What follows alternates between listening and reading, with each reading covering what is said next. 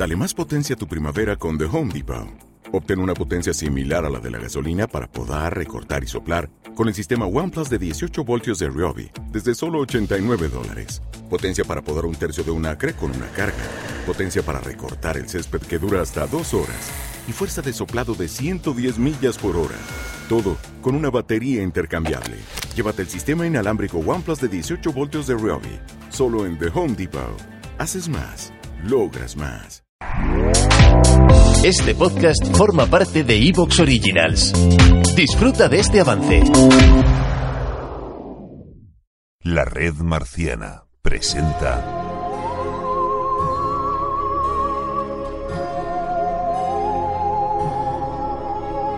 Marcianos en un tren. Top Ten Marciano.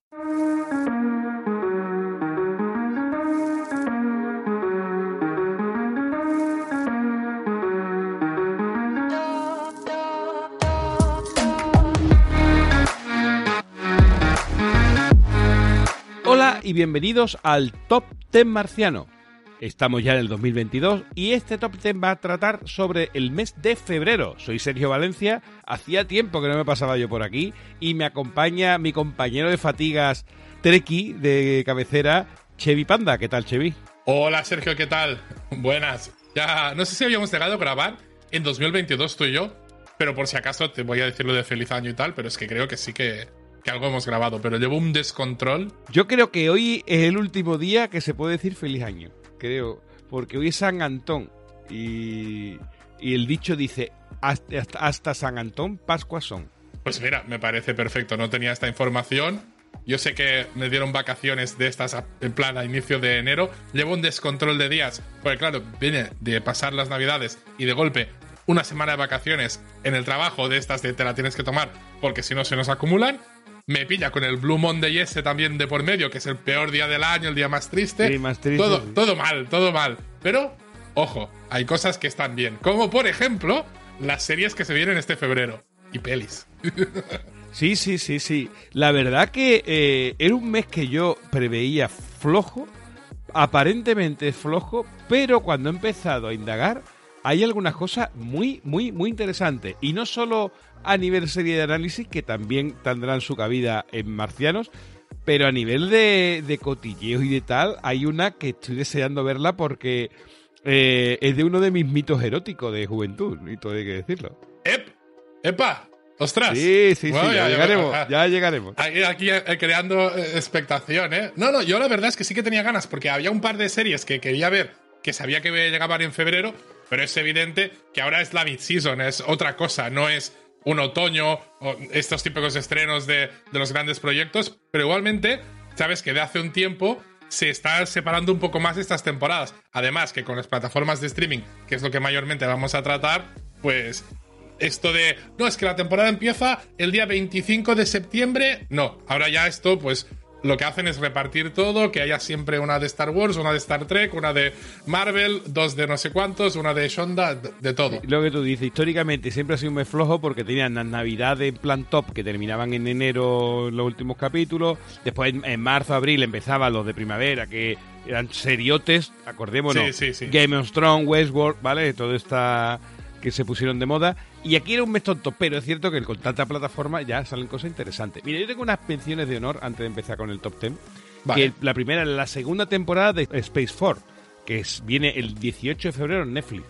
Esta es la comedia de Steve Carrell de una unidad espacial del ejército. La verdad que, hombre, más floja que otras cosas de Steve, eh, Steve Carrell, pero a mí personalmente me, hizo- me hace bastante gracia y me gusta. Después tengo La Edad de la Ira, que va a salir a 3 Play Premium. Exactamente el día todavía no, no se sabe, bueno, no lo he encontrado. Pero va a estar ali- este mes de febrero y está basado en la adaptación de la novela de, de Nando López. O sea, que se llama también La de la ira. Y es de un adolescente que asesina a su padre, deja morir a uno de sus, de sus hermanos y va todo el tema de, de la violencia de adolescentes con, con el tema del instituto, etcétera. Va- va, puede ser una trama interesante.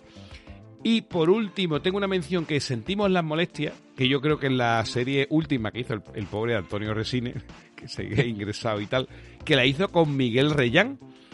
es unos actores muy noventeros, tanto Miguel Reyán como Antonio Resine, pero está creada por Juan Quevestani y Álvaro Fernández Armero. Tú dirás, bueno, ¿estos quiénes son? Bueno, son los de Vergüenza. Entonces, una comedia de los creadores de Vergüenza con estos dos, pues yo la verdad que me la quiero apuntar porque es interesante. Va a salir en Movistar Plus.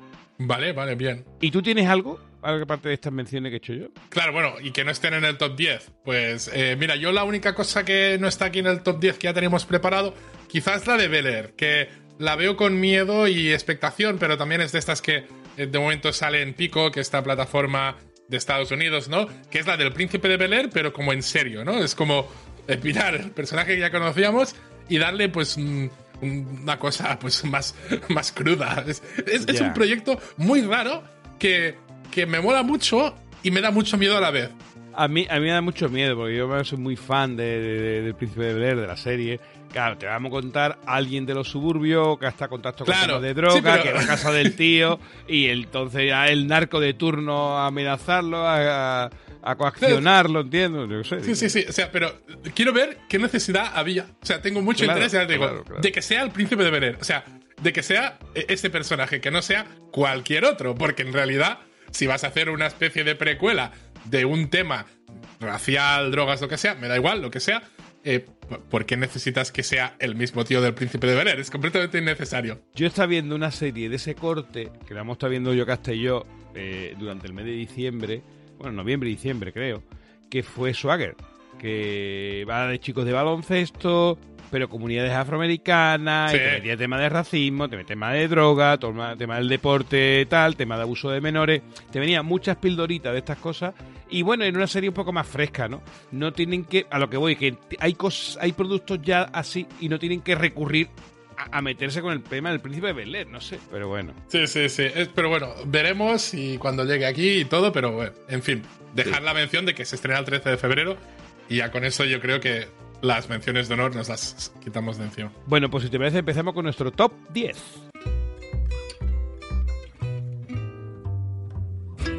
Paco, Paco, la red marciana ya tiene su propio canal de Twitch. Ah, mm, estupendo. Paco. ¿Qué? No tienes ni idea de lo que es Twitch, ¿verdad? Sí, hombre. Que no, venga, dime qué es Twitch. Es em, una aplicación de citas para personas de género disperso. Nope. Un deporte de riesgo. Nope. ¿Una chocolatina sin gluten? No.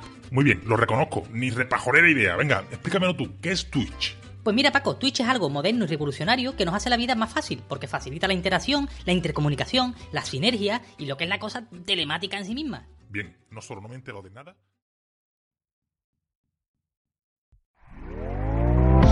¿Te está gustando lo que escuchas? Este podcast forma parte de Evox Originals y puedes escucharlo completo y gratis desde la aplicación de Evox. Instálala desde tu store y suscríbete a él para no perderte ningún episodio.